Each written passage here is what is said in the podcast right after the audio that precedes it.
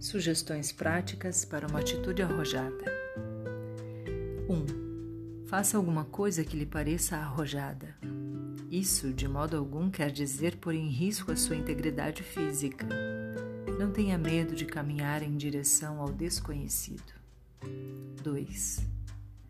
Peça a alguém que lhe faça um carinho ou qualquer coisa que você normalmente não teria coragem de pedir. Corra o risco de desapegar-se de resultados. 3. Dê o primeiro passo para restabelecer a comunicação positiva e amorosa num relacionamento. 4.